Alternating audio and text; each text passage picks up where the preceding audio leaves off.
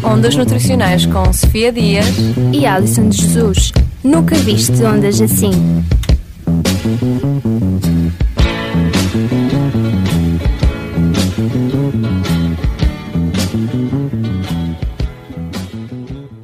Olá a todos, eu sou Sofia e estou aqui convosco para vos apresentar a rubrica do Ondas Foi.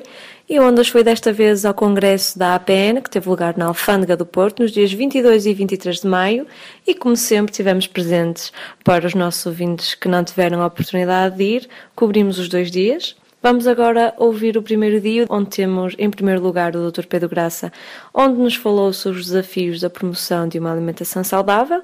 De seguida tivemos a engenheira Teresa Carrilho, onde nos falou da rotulagem alimentar à informação do consumidor, e o Dr. Fernando Amaral, na mesma sala, com alegações de saúde.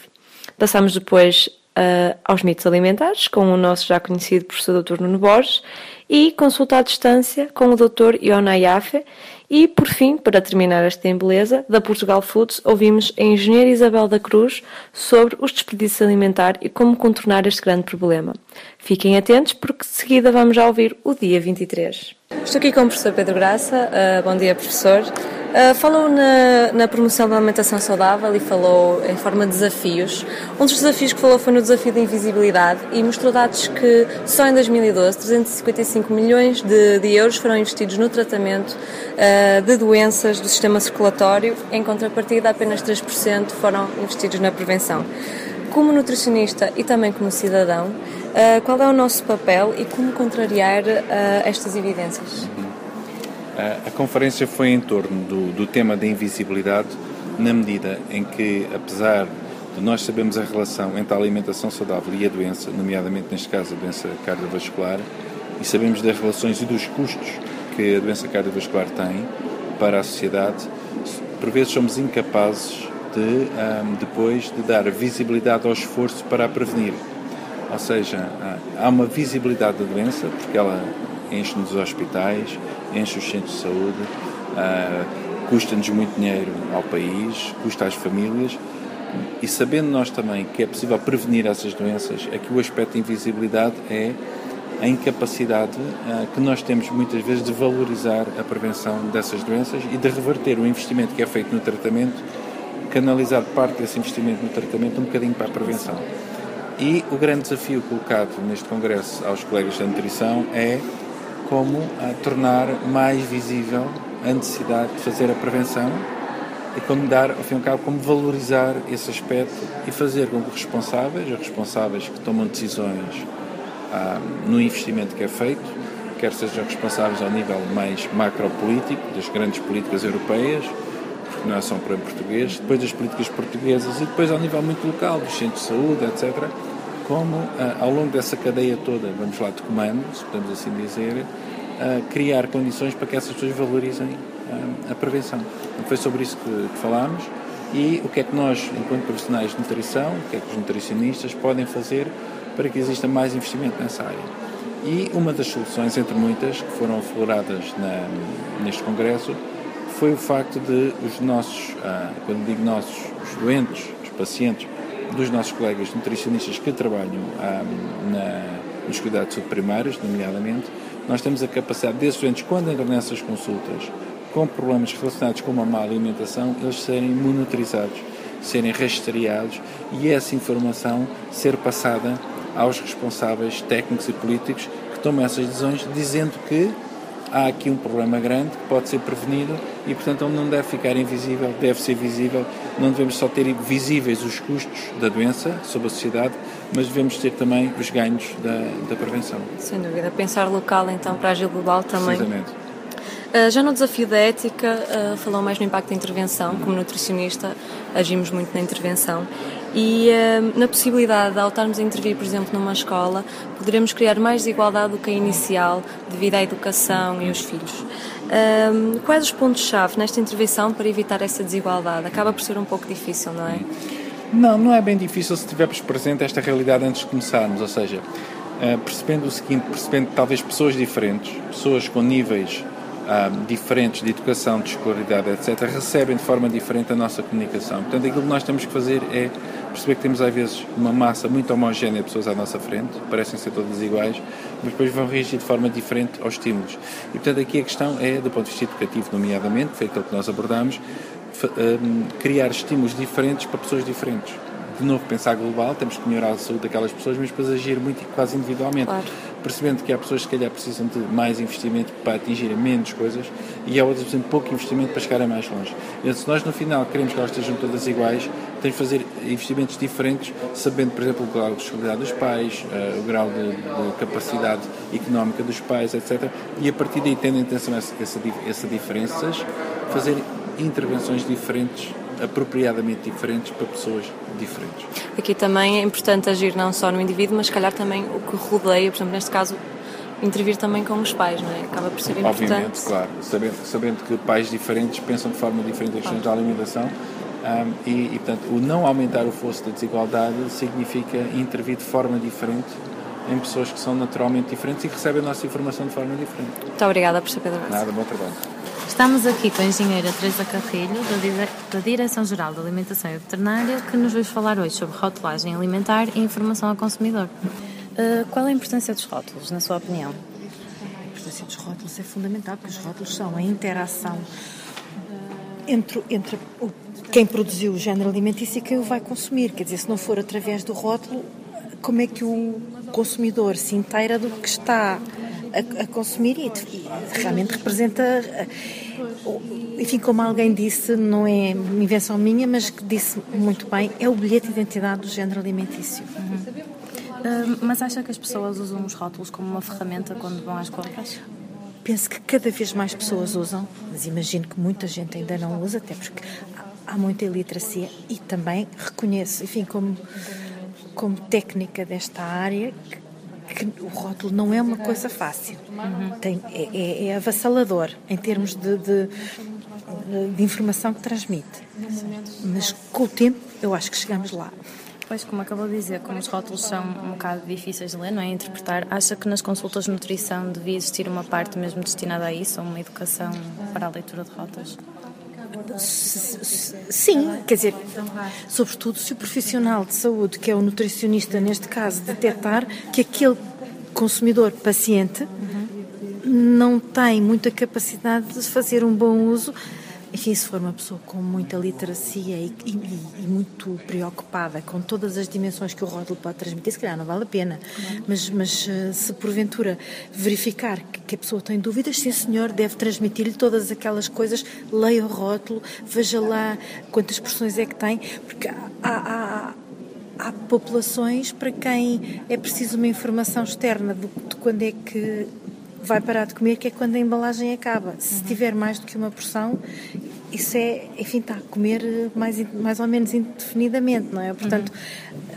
é, é, por aí também, quer dizer, fazer uma, uma boa utilização em todas as suas dimensões. Ok, muito obrigada. Para falar do tema alegações de saúde, tivemos o Dr. Fernando Amaral, da Direção-Geral de Alimentação Veterinária, e começaria por perguntar por aí o que é uma alegação de saúde. Uma alegação de saúde é uma menção que eh, aparece na rotulagem dos géneros alimentícios e que liga uh, um determinado constituinte desse alimento a um efeito benéfico caso o produto seja consumido. Eh, então, o consumidor pode confiar nos produtos que contêm uma alegação de saúde, isto é, estes são regulados ou avaliados? Uhum. O processo de, de, avaliação de uma alegação de saúde é relativamente complexo. Ele começa por uh, esse, esse, pedido ser submetido à autoridade do Estado-membro, que faz uma primeira avaliação, e caso uh, seja elegível para ser uh, discutida e avaliada cientificamente, o Estado-membro faz chegar esse pedido à, à, Autoridade Europeia para a Segurança dos Alimentos, que é a autoridade que tem competência científica para avaliar digamos, o fundamento dessa alegação de saúde. Depois, eh, a alegação de saúde é autorizada em termos legais após uma discussão entre Estados-membros é autorizada pela Comissão e finalmente é publicada em regulamento. Esses, esses regulamentos são controlados pelas autoridades competentes dos vários Estados-membros.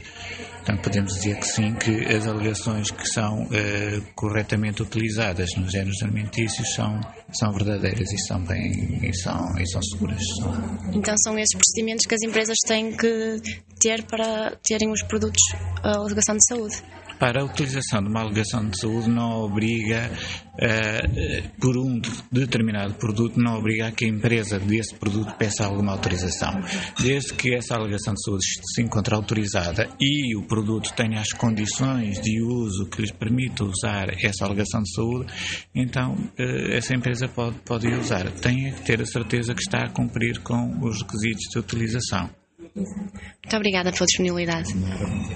Estamos aqui com o Dr. Nuno Borges, que nos vai falar agora sobre mitos alimentares. Professor, o mais comum é ouvirmos que as pessoas devem comer frequentemente, 3 em 3 horas, não é, ao longo do dia. Mas existe evidência científica que não defende esta ideia? Eh, não existe evidência científica suficiente para defender essa ideia.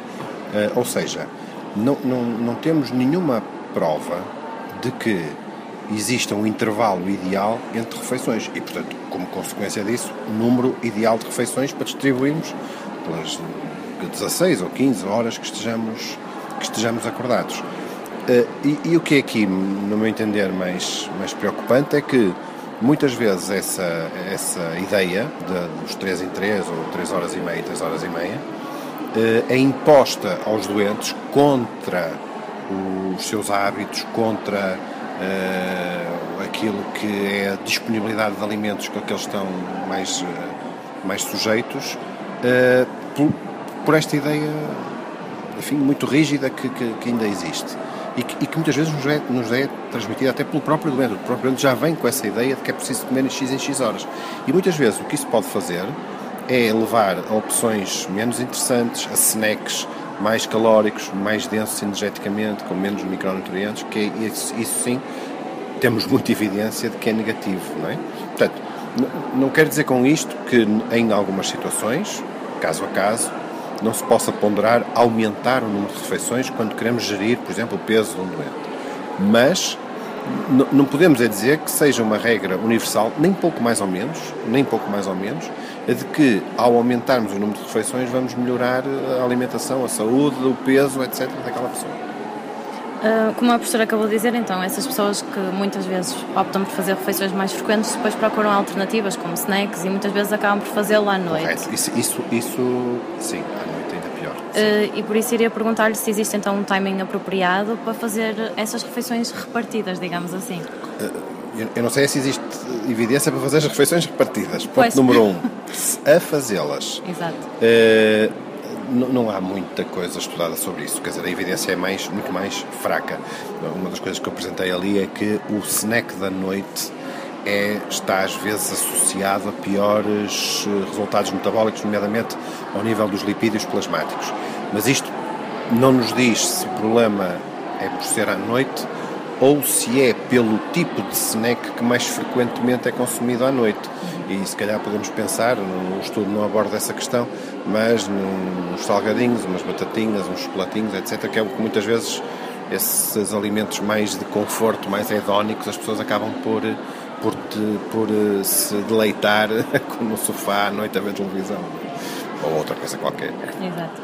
Uh, na sua opinião, e para concluir, para perder peso, poucas refeições com uma grande quantidade de comida ou essa mesma quantidade de comida repartida não. em diferentes uh, refeições? Pois, muita quantidade relativa, não é? Sim, claro. Bom, uh, mais uma vez, o que a ciência nos mostra é que não parece existir nenhuma vantagem do modelo, vamos imaginar, de três refeições, o tal que, que falou, não é? Com com muita comida, que nunca é muita comida, mas, mas que é com, com mais comida por refeição, se quiser, do que, por exemplo, no modelo de 6. Não há muitos estudos, mas os que há não mostram nenhuma vantagem, mostram até eh, aquilo que há, eventualmente, alguma ligeiríssima, embora não significativa, vantagem das 3 em detrimento de 6 uh, eh, refeições.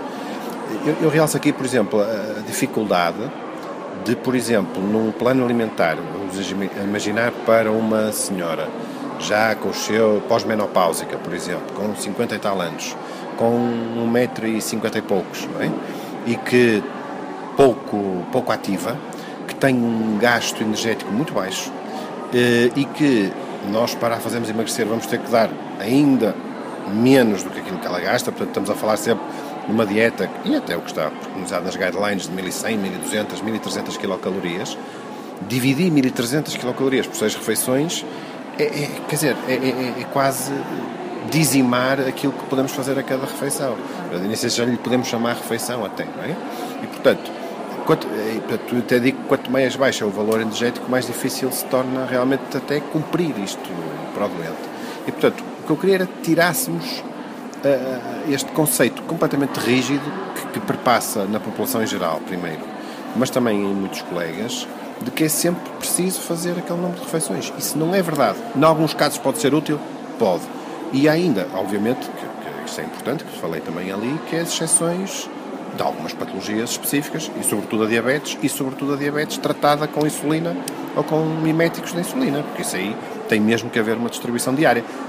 Que, aliás, no meu entender, é daí, ou muito da alimentação para o diabético com insulina, que vem a noção das 3 horas e meia. Ou seja, há, muita coisa na, na, alimentação para a pessoa normal que, que foi importada, no meu entender, mal daquilo que já estava mais bem estudado na altura, que era a alimentação do, do diabético. Ok, muito obrigada. Nada, obrigado, eu. Uh, boa tarde, caros ouvintes. Estou com o Dr. Ion Ayaf, que nos esteve a falar há pouco de, de, das consultas à distância. Uh, vou ter que falar, se calhar, em inglês. Um, caro Dr. Ion Ayaf, Is this a new concept in Portugal among the nutritionists? or there are uh, or are these professionals already using this tool as a way to treatment? As a family doctor, I'm not aware of what nutritionists are using in Portugal, but from my quick look at the literature, I have not seen publications in the Portuguese literature on the use of e-counseling in nutrition. However, it is being used abroad, and we have seen some uh, publications that are indexed on PubMed, on Medline, on the use of e-counseling techniques effectively in nutritional counseling for weight loss, for maintenance of weight loss, and for behavioral change. Mm-hmm. Thank you. And um, which are the main advantages and the biggest challenge in this kind of counseling, in e-counseling?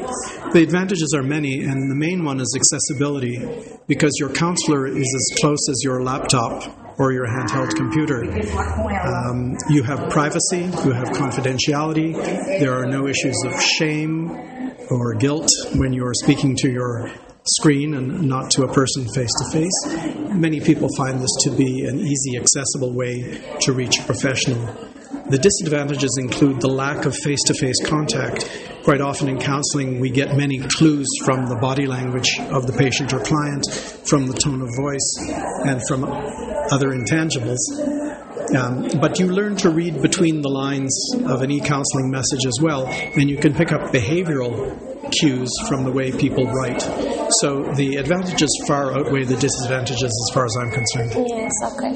And do you think in the future, uh, or maybe uh, um, the, about that I talked with you the, the Skype the other kind of ways to to treat the patients at distance mm-hmm. like Skype or could be a better via to well, suppress that these just about the body language different types of technologies meet different needs and I don't think electronic counseling will ever replace the face-to-face encounter with a nutrition professional or any other professional but for certain patients who have limitations in time, mobility, uh, and other factors, uh, other electronic means can meet the need. So some people like to write and will uh, re- receive words that they can hold on to uh, in the written format. Others enjoy using video formats like Skype or other uh, visual technologies and will enjoy that kind of counseling. But I think our, our clients will mainly be served face to face as they always have been. This just offers another tool and is worth considering because it enriches our practice. And in terms of money, this is like more, uh, it's the same. You I mean, what is your opinion? It's more cheap or for the patients and Well, in terms of saving time and uh, transportation costs, it, it's effective for the patients because most of us in Portugal already have an internet service provider and, and a good contract. So it, it can be very cost effective use of both the counselor and the client's time. Payment systems differ in different countries from the United States, where it's fee for service, to countries like Canada or Portugal, which have, uh, may have a national uh, health service. So uh, the costs uh, for the care itself may be subsumed by the healthcare system, but it is very cost effective. Ok. Thank you, that's all. Uh, uh, muito obrigada pelo seu tempo. Com a engenheira Isabela Cruz, uh, falou sobre o tema do desperdício alimentar. Uh, em Portugal e a nível europeu, uh, é um país, em termos de desperdícios alimentares, que está bem situado, mal situado. Qual é a nossa posição? A nossa posição não é das piores, por acaso, porque se a crise pode ter alguma parte positiva, até foi essa, em que a indústria olhou rapidamente para onde é que podia melhorar e otimizar o processo e o consumidor também.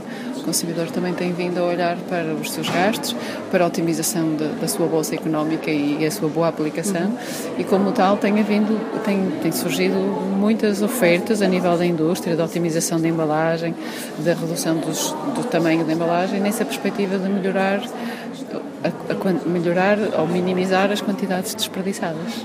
Aqui falou muito na indústria que tem um papel uh, fundamental, uh, seja na, na, produção de embalagens. Uh, em Portugal não vemos muito o tipo de embalagens que mostrou, mas será o futuro, não é? Mas vemos. Sim. Vai-se vendo, não é? Vemos embalagens com atmosfera modificada, vemos uhum. embalagens que, destes tipo, este saco que abre e fecha claro. e que mantém o produto melhor durante mais tempo. Uh, Portugal não está assim muito mal em termos de enquadramento europeu e em termos de inovações e a nossa indústria é muito, é muito versátil e está atenta para os E cada vez com a política nutricional se calhar mais em voga, se calhar mais necessário um estudo disto, se calhar esta política de diminuir a desperdício alimentar vai ser um, será um bom caminho pelo qual um nutricionista ou um engenheiro alimentar poderá uh, trabalhar, sem dúvida, e, e, olhar para o que, é que, o que é que pode ser melhorado e otimizado, e o nutricionista também. Tem aqueles exemplos, cada vez mais vemos ofertas uh, de receitas e de, e de, alternativas, nessa perspectiva também de otimizar a bolsa. A nível de, desse aspecto, Portugal está receptivo a essas ideias e a essas mudanças? Eu diria que sim, porque o consumidor já o faz em casa. Sim, já, já, já atua de uma forma muito racional. Crise é má, mas, mas reinventa-nos. E eu acho que isso também está a acontecer a nível da indústria e do consumidor também. Claro. Necessidade é mãe da invenção, não é verdade? Exatamente. Muito obrigada. Muito obrigada eu. Vamos agora passar ao segundo dia, ao dia 23. Contamos com as entrevistas de Manuela Botelho sobre publicidade e alimentos, uma indústria responsável, seguido Filomena Duarte com o tema Interações entre a cadeia de abastecimento alimentar e a evolução das tendências de consumo, a realidade portuguesa, seguido Ana Góis, da FECNAUP, com peso e porções de alimentos, o livro uh, lançado este ano, e finalizamos o congresso da APN com Natália Silva, projeto Alimentação Adequada a Custo Saudável. Temos connosco hoje a doutora Manuela Botelho, bom dia. Gostaríamos então de fazer algumas perguntinhas sobre a sua palestra. Acha que a publicidade tem, é, é o fator que tem maior influência nas escolhas alimentares das crianças?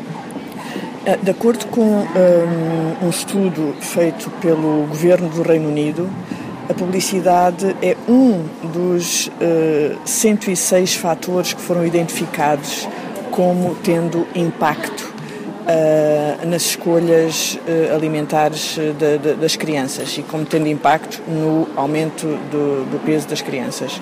E, portanto, digamos que é apenas uma parte do problema que reconhecemos que, que existe. E então, sendo uma parte, pensa que, mesmo sendo apenas uma parte, Seria importante reduzir o marketing associado aos desenhos animados e atletas e relacioná-los com os produtos de elevada densidade energética? Um, como tive a oportunidade de, de, de dizer, um, é, é, muito complicado e, aliás, a, a, a, a oradora que estava comigo na, no, no painel Uh, referiu de forma muito clara que não é a legislação que resolve o, pro, uh, o problema. Uh, primeiro, porque legislar sobre hábitos alimentares é muito complicado. Os hábitos alimentares adquirem-se desde, desde bebê, desde criança. E os pais aqui têm uma, uma, uma importância fundamental, porque o sabor, o gosto dos produtos e dos alimentos adquire-se de pequeno. Não é, portanto, responsabilizar a publicidade pela, pela, pela pela obesidade, de facto, é, é, apenas um, como disse, um dos 106 elementos. Portanto, legislar uh, nessa área uh, de forma restritiva não é solução. Já vimos isso em vários países da Europa. há países que baniram completamente a publicidade e as taxas de obesidade são um ou dois pontos percentuais abaixo da média europeia e já baniram há mais de 10 anos a publicidade dirigida a crianças. E, portanto, está mais que provado que não é a solução. É a solução mais simples, mais fácil, porque é só fazer uma lei, não é? Mas a verdade é que não resolve o problema. E uh, falou um bocadinho sobre o programa Media Smart. Será que poderia explicar aos nossos ouvintes, em poucas palavras, em que é que consiste? O programa Media Smart é um programa dirigido a crianças entre os 7 e os 12 anos. Foi concebido exatamente para esse grupo-alvo. E porquê para esse grupo-alvo? Porque uh, é reconhecido que as crianças até aos 12 anos não têm o sistema cognitivo completamente desenvolvido e, portanto, têm mais dificuldade em interpretar e descodificar as mensagens publicitárias. Um, e, e, e, elas são, desde muito cedo, alvo de publicidade. Uh, e, e, é importante que elas percebam que uh, a publicidade tem um objetivo.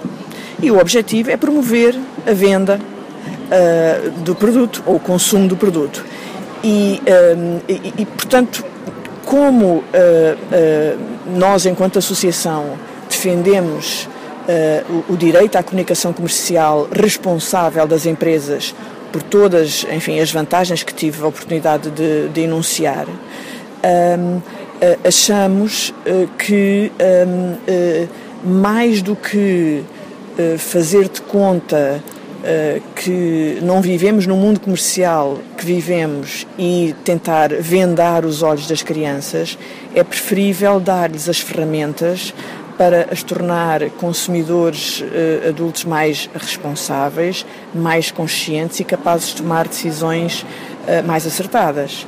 E, é, é, isso que o programa pretende fazer: é estimular o debate entre professores e crianças acerca da publicidade, estimular o seu sentido crítico acerca da publicidade, como percebendo o que é que está por trás da publicidade, como é que se chegam àqueles anúncios, como é que eles são feitos, as técnicas que são utilizadas para, de alguma forma, perceberem que há, quando estão a ver um anúncio, há eh, sem, sem que o anúncio deixe de ter graça ou deixe de ser, de, de ser colorido e animado e tal, mas elas percebam que há um objetivo por detrás um, e, e, e, estejam mais atentas uh, e não se deixem levar por, uh, pela escolha do produto uh, de forma, enfim, mais, mais confiante. Um, e, portanto, esse, é, esse é o, o, o objetivo de, do, do programa. Um, e, e, é, e é dado por professores, é um programa voluntário, Uh, nós não vamos às escolas, nem os anunciantes entram nas escolas, nós damos as, uh, os materiais aos professores. Uh, e os professores, no fundo, o que fazem é ajudar a interpretar a publicidade, porque os professores não estão ali a dar nenhum curso de marketing nem de, nem de publicidade, estão a ajudar as crianças a perceber os conteúdos publicitários e as mensagens publicitárias. Muito obrigada. Muito obrigada, eu. Uh, estou aqui com a doutora Filomena Duarte. Uh, bom dia. Bom dia. Uh, falou sobre uh, interações entre a cadeia de abastecimento alimentar e a evolução das tendências do consumo, a realidade portuguesa. E quando falou em cadeia de abastecimento alimentar, falou que aquilo que é produzido, distribuído e consumido não é fruto apenas das decisões da indústria, mas também do consumidor. Ou seja, é uma relação. Uh, haverá alguma maior influência nesta relação? Ou seja, quem é que tem a maior fatia do bolo? É a indústria ou é o consumidor que realmente Isso é, uma, isso é uma pergunta muito difícil, não é? Sim, mas assim. Depende de, do respondente. É assim: uh, os agentes da distribuição, da indústria, dirão que uh, as suas decisões são fundamentalmente determinadas pelas opções dos consumidores, não é? Ou seja, que tudo é movido de jusante para montante. Mas o que é facto é que também muitas das opções que nós fazemos enquanto consumidores são na prática determinadas pelas uh, decisões dessas empresas, porque até há uh, novas necessidades que surgem e que nós não sentimos, porque, por exemplo, não, não conhecíamos aqueles produtos. Vamos ser confrontados com eles porque eles aparecem à nossa disposição. Depende da nossa aceitação, não é? Depende da nossa aceitação, certo? Eh, uma outra pergunta, e falou mais na realidade social, que pessoas uh, com eh, estatuto social mais baixo acabam por comer mais barato e acabam por comer uh, mais alimentos pré-confeccionados, mais ricos em hidratos de carbono e proteína. Uh, pensa que, que uma das soluções para contornar este problema poderá ser o aumento da produção local e venda posterior. É um exemplo de, desses, frutos, desses produtos frescos e ricos em, em propriedades Eu... nutricionais. Eu penso que sim, que a produção local pode ter aí uh, um aspecto importante. Uh, se for produzida de uma forma uh, acessível, ou seja, se uh, os preços não forem muito elevados, né? porque o problema também está para essas. Muitas, muitas dessas pessoas são pessoas que vivem em áreas urbanas e esse é o problema principal. e em área urbana coloca-se o problema como é que eles têm acesso a esses alimentos locais. É um. Percebe que é um obstáculo. Por isso é que eu digo que cabia aos poderes públicos melhorar a acessibilidade uh, de uma parte da população a esses produtos. Ou seja, por exemplo, disponibilizando áreas de venda dentro de cidades ou de determinadas zonas populacionais, uh, onde as pessoas dos bairros ou de determinadas zonas geográficas tivessem facilmente acesso. Diminui este gap, não é? Exatamente, que existe, que existe entre a produção e o consumidor. Muito obrigada. Nada. Foi um prazer. Nada, obrigada eu.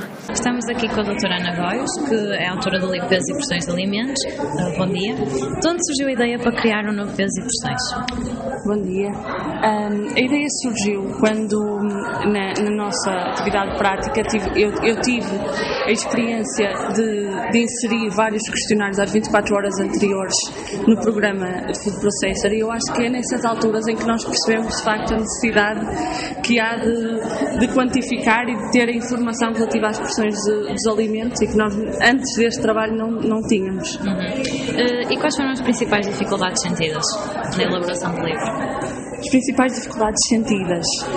A, a maior dificuldade é, é, mesmo na definição da pressão média. O que é que é uma pressão média? Porque há uma grande subjetividade. Uma pressão média para mim pode não ser uma pressão média para, para outra pessoa. Depois, face à grande variedade de produtos que existem no mercado, definir aqueles que queríamos inserir no, no manual foi também uma grande dificuldade e no final foi mesmo tratar e organizar toda a informação relativa às mais de 20 mil pesagens que, que nós fizemos. E quanto tempo demorou, mais ou menos, a concretizar portanto, as, as pesagens iniciaram-se mais ou menos em dezembro de 2012 e depois foram-se prolongando, claro que nem sempre ao mesmo ritmo, mas foram-se prolongando até fevereiro de 2014. Portanto, foi um ano e mais um bocadinho uhum. de pesagens. Uh, e só para concluir, que ajuda é que este livro trará aos estudantes de nutrição? Acredito que será uma ajuda muito grande, mesmo, por exemplo, não só quando na, naquela atividade que eu já referi, quando nós tentamos perceber e quantificar o que os indivíduos ingerem, mas também no outro papel que é eh, calcular planos individualizados, fazer os cálculos com os equivalentes que agora conhecemos e, e que sabemos que aqueles que muitas vezes utilizamos não são os mais indicados. Portanto, acho que terá uma grande utilidade para os estudantes. Ok, muito obrigada. Obrigada. Estou connosco a doutora Natália Silva, que veio ao Congresso falar sobre a alimentação adequada a custo controlado. Este projeto surgiu no atual contexto económico e destina-se a beneficiários do Banco Alimentar contra a Fome, mas de uma forma mais específica, em que é que consiste o projeto? Quais são as fases? É assim, o projeto, a associação identificou um grupo uh, que, é um grupo que é alvo da, pela associação, que é os beneficiários do Banco Alimentar contra a Fome, apesar de ter outro grupo, mas acharam que este que seria o emergente de intervenção. Uh, nós pegamos num grupo, fizemos um pequeno estudo em termos, como já tínhamos explicado, do estado nutricional, dos hábitos alimentares, da atividade física e a partir daí, com base também na oferta alimentar que eles têm, quer do Banco Alimentar, mas também outra, ou que adquirem em casa ou que podem aceder uh, economicamente, e depois elaborar então as, as, as, atividades que nós vimos essencialmente eram atividades práticas da sua culinária e pegar nesta panóplia de coisas e conseguir então trabalhá-las. No sentido de melhorar o estado nutricional também delas. Quais foram os problemas e as necessidades que encontraram desta população? Os problemas que encontramos muitos. Uh, o facto de terem uma escolaridade bastante baixa e literacia, eram pessoas que não eh, que tínhamos uh, o, o, método de intervenção tinha que ser muito simplista, não é? Uh, eram pessoas que o facto, a, intervenção, a intervenção era conseguir educar em termos de oferta alimentar. São pessoas que não têm muito acesso não é, a, a certos produtos. Nós temos que trabalhar por, por aí. Uh, depois, uma das, das, das grandes, dos grandes obstáculos também era trabalhar com mulheres, mas que em casa os hábitos eram muito exigidos pela parte também dos maridos uh, e, e, a nossa intervenção também foi dificultada muito por causa disso. Nós queríamos mudar algumas coisas, mas eh, os obstáculos, por exemplo, por causa dos, dos maridos, eram também apresentados. Eh, sei lá, outros, outras, outras, limita, outras limitações teria a ver com a disponibilidade, financiamento também, que era a parte mais complicada. E apesar do curto tempo que foi feito o projeto, dois meses, salvo erro, no projeto, o projeto já iniciou desde 2011. Nós já temos várias fases. As sessões? As sessões, nós já tivemos sessões em 2012, eh, que foi aquela parte do, eh, do, eh, do projeto piloto, em que nós não tínhamos propriamente uma cozinha, mas conseguimos adaptar. Fizemos cerca de. foram três grupos, cada grupo com três, três, três sessões. Fizemos uma reavaliação e depois, em 2013, é que retomamos outra vez com o projeto. E o balanço final tem sido positivo? É o que, é o que nós temos referido. Temos resultados a, a curto prazo. De facto, verificamos que há alguma melhoria em termos de conhecimentos e eventualmente também de comportamentos, falta-nos realmente é ver a parte do a, a, médio, a médio prazo. Isto é, agora realmente se houve efeito ou, ou não. Muito obrigada. Tá? E damos assim por terminada a nossa terceira rúbrica do Ondas Foi. Uh, correu lindamente, assim como todas as outras edições desta rúbrica. Tenho alguns agradecimentos especiais a deixar, como, como não poderia deixar de agradecer à APN, à doutora Célia Craveiro, presidente da APN, à doutora Helena Ávila, que nos acompanhou durante todo o percurso, à doutora Delfine Dias também por todo o apoio e, claro, um agradecimento especial ao nosso professor Nuno Borges, que também nos apoiou imenso nesta iniciativa, e a todos os nossos ouvintes, um obrigado, pois sem vocês nada disto seria possível. Esperemos que tenham gostado da nossa cobertura. Qualquer sugestão, dica, deixem-nos um e-mail ondasnutricionais.gmail.com e vemo-nos no próximo programa.